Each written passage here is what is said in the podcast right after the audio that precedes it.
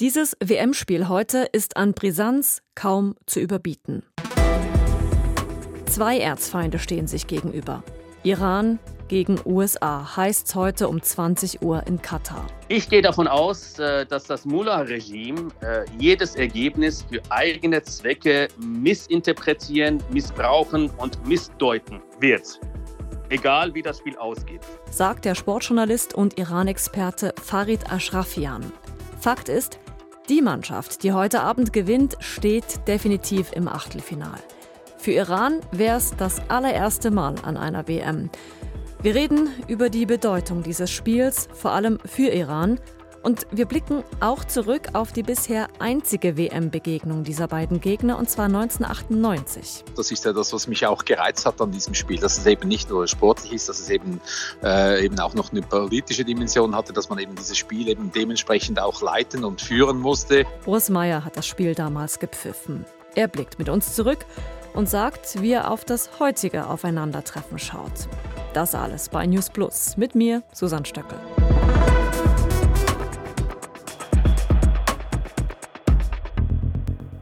Wenn zwei Erzfeinde auf dem Rasen aufeinandertreffen, dann steht das Sportliche eher im Hintergrund. Da ist ein gepfiffenes Abseits eben nicht einfach ein Abseits, da ist ein Foul mehr als ein Foul. Und dennoch stehen da schlussendlich 22 Sportler auf dem Feld, ein Ball, zwei Tore. Drum, bevor wir voll ins Politische einsteigen, wollen wir uns mal anschauen, wie die beiden Mannschaften, also Iran und USA, überhaupt aufgestellt sind. Und da hole ich mir die Expertise aus unserer Sportredaktion. Bitte, Adi Vicky. Iran gegen die USA ist eine Partie, in der es beide Teams in den eigenen Füßen haben, die nächste Runde zu erreichen. Iran ist mit einem Sieg definitiv im Achtelfinal dabei. Ein Unentschieden dürfte aber auch noch genügen. Außer Wales schlägt England mit sieben Toren Differenz, was aber eigentlich unmöglich erscheint. Für die USA ist die Ausgangslage einfacher. Gewinnen sie, sind sie im Achtelfinale. Jedes andere Resultat würde das Ausscheiden bedeuten. Die beiden Teams spielen erst zum dritten Mal gegeneinander. Im Jahr 2000 gab es ein Unentschieden und an der WM 98 gewannen die Iraner die Vorrundenpartie mit 2 zu 1. Die USA haben also noch nie gegen Iran gewonnen. Einen Favoriten kennt die heutige Begegnung nicht. Iran hat mit Mehdi Taremi vom FC Porto und mit Sardar Asmun von Bayer Leverkusen ein Sturmduo, das sich international sehen lassen kann, ist also offensiv sehr, sehr stark aufgestellt. Derweil die USA als jüngstes WM-Team mit einer gewissen jugendlichen Unbeschwertheit in diese brisante Partie steigen können. Dass die Partie brisant werden dürfte, zeigt sich bereits vor dem Spiel. Die Stimmung ist extrem angespannt. So hat zum Beispiel der amerikanische Fußballverband auf seinem Twitter-Konto die iranische Flagge unvollständig, also ohne das Symbol für Allah in der Mitte gepostet. Daraufhin hat sich Iran, laut der regierungsnahen iranischen Nachrichtenagentur Tasnim, bei der FIFA beschwert. Mittlerweile hat der US-Verband den Tweet gelöscht und der US-Trainer hat sich auch entschuldigt. Ja, und auch bei der Medienkonferenz vor dem Match heute Abend mit dem US-Team war diese Stimmung zu spüren. First of all, you say you support the Iranian people, but you're pronouncing our country's name wrong. Our country is named Iran, not Iran. Please, once and for all, let's get this clear. Da hat ein iranischer Journalist zunächst mal erklärt, wie man Iran richtig ausspricht. Und er hat auch Kapitän Tyler Adams gefragt, wie er als Schwarzer denn damit umgehe, ein Land zu repräsentieren, in dem Schwarze derartig unterdrückt werden. Are you okay to be representing a country that has so much discrimination against black people in its own borders? And uh, we saw the Black Lives Matter movement uh, over the past few years. Are you okay to be representing the US? Meanwhile, there's so much discrimination happening against black people in America. My apologies on uh, the mispronunciation of your country. Um, yeah, that being said, you know, there's discrimination uh, everywhere you go. Um, you know, one thing that I've learned, especially from living abroad in the past years and uh, having to fit in in different cultures and, and kind of assimilate into different cultures, um, is that in the US we're, we're continuing to make progress uh, every single day. Der US-Kapitän Tyler Adams, wir haben es gehört, antwortete einigermaßen diplomatisch und hat sich zunächst für die falsche Aussprache Irans entschuldigt. Nachher meinte er dann, überall auf der Welt gebe es Diskriminierung, auch in den USA. Dort mache man aber jeden Tag Fortschritte, so Adams. Und über die Rolle der iranischen Journalisten habe ich mit dem Iran-Experten und Sportjournalisten Farid Ashrafian gesprochen. Wenn man hierbei von iranischen Journalisten spricht, spricht man nur von dieser Auswahl, die von der Islamischen Republik dorthin geschickt worden ist. Und diese ausgewählten Journalisten sind auch im Vorfeld genauestens geschult worden vom Mullah-Staat, äh, welche Fragen sie in welcher politischen Art und Weise zu stellen haben während der Fußball-WM. Deswegen äh, sollte man diese Fragen nicht allzu ernst nehmen, die von den Journalisten der Islamischen Republik dort gestellt werden. Mit Farid Ashrafian rede ich nachher gleich noch ausführlicher. Vorher aber müssen wir mal klären, warum sich die beiden Länder denn so spinnefeind sind. Und dafür blicken wir zurück auf die historischen Ereignisse in den 50er und 70er Jahren. Manuel Riese aus der Nachrichtenredaktion, du hast das mal recherchiert. Blicken wir zuerst auf Iran. Um zu verstehen, warum Iran die USA als Erzfeind sieht, muss man Jahrzehnte zurückblicken in die 1950er Jahre. Zwei Stichworte spielen dabei eine wichtige Rolle Kommunismus und Öl. Der Kalte Krieg zwischen den USA und der Sowjetunion war damals in vollem Gange und bei den antikommunistischen Hardlinern in Washington war die Angst groß, dass sich der Kommunismus auch in Iran ausbreiten könnte. Gleichzeitig wollte die damalige iranische Regierung unter Premierminister Mohammed Mossadegh die großen Erdölvorkommen des Landes verstaatlichen. Um dies zu verhindern, organisierte der US-Geheimdienst CIA gemeinsam mit dem britischen Auslandgeheimdienst MI6 im Jahr 1953 einen Putsch gegen die iranische Regierung. Mossadegh wurde gestürzt und an dessen Stelle der Schah Mohammed Reza Pahlavi als Machthaber installiert. Mit Unterstützung der USA errichtete der Schah eine Diktatur in Iran und regierte fortan mit harter Hand. US-Firmen erhielten ihrerseits Zugang zu iranischem Öl. Der Sturz Mossadeghs hinterließ in Iran bei vielen Iranerinnen und Iranern ein tiefes Trauma und erklärt das Misstrauen und die Wut auf die USA bis heute. Ja, und umgekehrt, Manuel, sehen die USA ja auch Iran als Erzfeind an. Genau.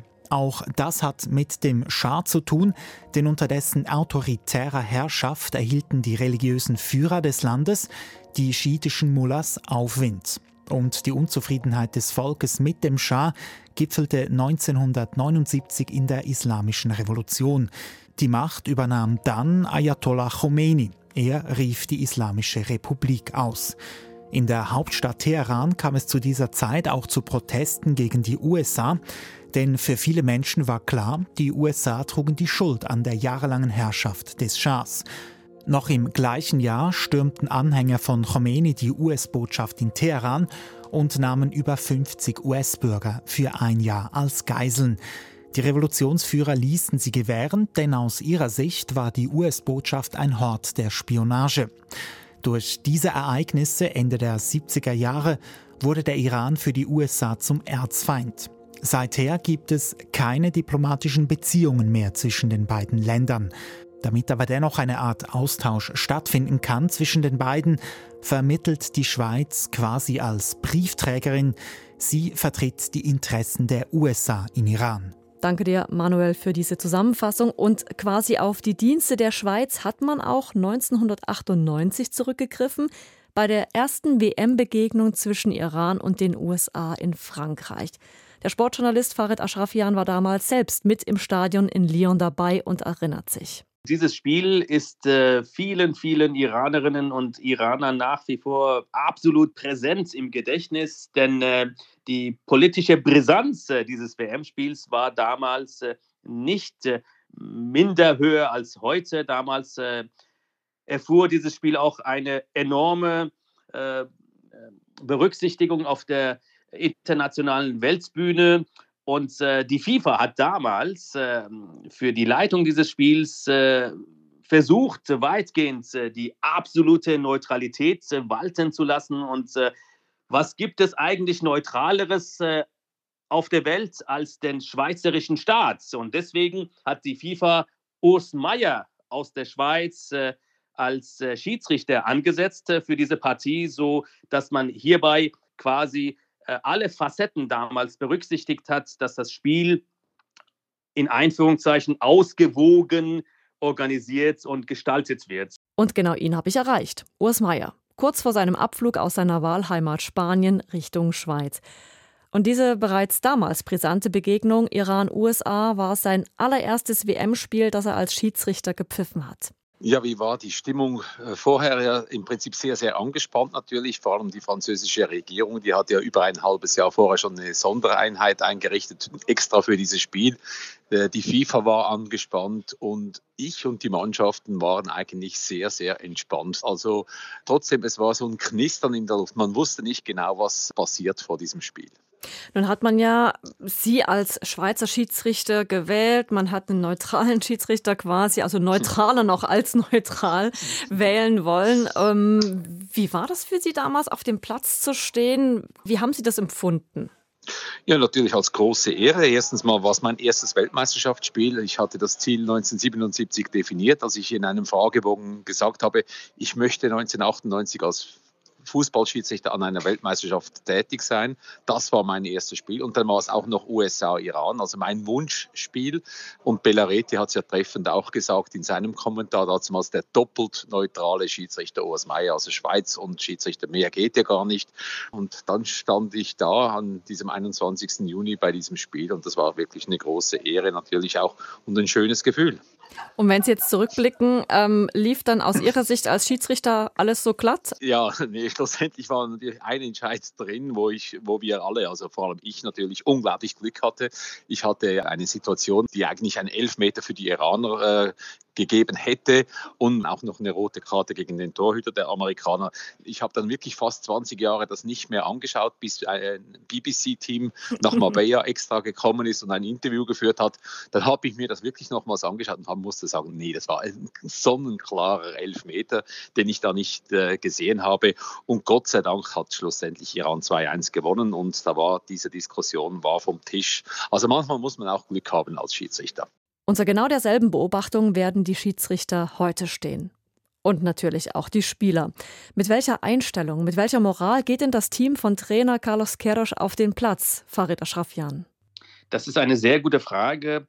Man äh, beobachtet gegenwärtig, dass die Mannschaft unter enormem Druck steht, was äh, bisher in der Konstellation kaum zu sehen gewesen ist. Äh, die iranische Fußballnationalmannschaft war immer ein Instrument äh, des Mullah-Staates und wurde auch instrumentalisiert stets vom Mullah-Staat. Aber jetzt, gegenwärtig, im Rahmen der breiten Protestbewegung der Iranerinnen und Iraner, wird die Nationalmannschaft äh, extrem instrumentalisiert von den Mullahs. Äh, der verlängerte Arm des Mullah-Regimes ist Carlos Queiroz und der Druck wird auf die Spieler weitergegeben. Die dürfen sich überhaupt nicht äußern. Keirush hat denen äh, unmissverständlich gedroht, dass sie mit äh, erheblichen Konsequenzen zu rechnen haben, wenn sie während der WM irgendwelche Bekundungen hinsichtlich äh, der Solidarisierung mit der eigenen Bevölkerung vornehmen sollten. Und deswegen ähm, ist die Moral der iranischen Nationalmannschaft auch total gekennzeichnet durch diesen extremen Druck, der auf ihnen lastet. Mhm. Nichtsdestotrotz ähm, bleibt äh, spannend abzuwarten, inwieweit die Mannschaft äh, in der Lage ist, äh, zu differenzieren und sich äh, nur auf den Fußball zu konzentrieren. Denn äh, die Moral spielt immer bei iranischen Teams eine ganz, ganz wesentliche Rolle. Und ich gehe davon aus, dass die Mannschaft sich für die 90 Minuten was die Konzentration anbelangt, äh, zusammenreißen mhm. wird. Und für Farid Ashrafjan ist klar? Ich gehe davon aus, äh, dass das Mullah-Regime äh, jedes Ergebnis für eigene Zwecke missinterpretieren, missbrauchen und missdeuten wird. Egal wie das Spiel ausgeht. Falls der Iran gewinnen sollte, wird der Mullah-Staat den Erfolg auf die eigenen Fahnen schreiben und das entsprechend für eigene politische Zwecke missbrauchen und instrumentalisieren. Falls der Iran nicht erfolgreich sein sollte und nicht ins Achtelfinale einziehen sollte, hat sich der Mullah-Staat bestimmt jetzt schon auch gewisse Statements ausgedacht, die sie dann auch entsprechend äh, propagandistisch zum Ausdruck bringen wird äh, und äh, die Weltgemeinschaft irgendwie dafür wahrscheinlich äh, verantwortlich und zuständig ähm, machen wird. Also in, in jeder Hinsicht. Also ein politisch wie sportlich aufgeladenes Spiel heute Abend. Das könnt ihr übrigens mitverfolgen im Fernsehen auf SRF Info ab 20 Uhr. Auch Ex-Schiedsrichter Urs Meier wird sich die Partie anschauen. In seinem Hotelzimmer hat er mir gesagt, wenn er dann in der Schweiz gelandet ist. Ja, ich glaube, es hat immer noch die ähnliche Bedeutung wie vor 24 Jahren leider. Ist immer noch, dieser Konflikt besteht leider immer noch zwischen Iran und äh, USA. Und äh, ich hoffe eigentlich, dass es eben auch wieder da, wie damals ein faires, ein tolles Spiel wird. Äh, es war wirklich ein tolles Spiel, ein intensives Spiel, aber sehr, sehr fair geführt. Und so stelle ich mir eben den Sport auch vor. Hart, aber fair. Und äh, es geht ja doch um viel vieles. Es geht um den Einzug ins Achtelfinale und äh, Politik soll Nebenschauplatz sein. Iran gegen USA, kein Spiel, hatte an dieser WM in Katar bisher mehr Brisanz. Wie sieht's bei euch aus? Schaut ihr den Match heute Abend? Habt ihr euch vielleicht durch den Podcast erst jetzt dazu entschieden, das Spiel zu schauen? Oder habt ihr vielleicht eh was Besseres zu tun? Schreibt uns doch an newsplus.srf.ch oder an die Nummer 076 320 1037.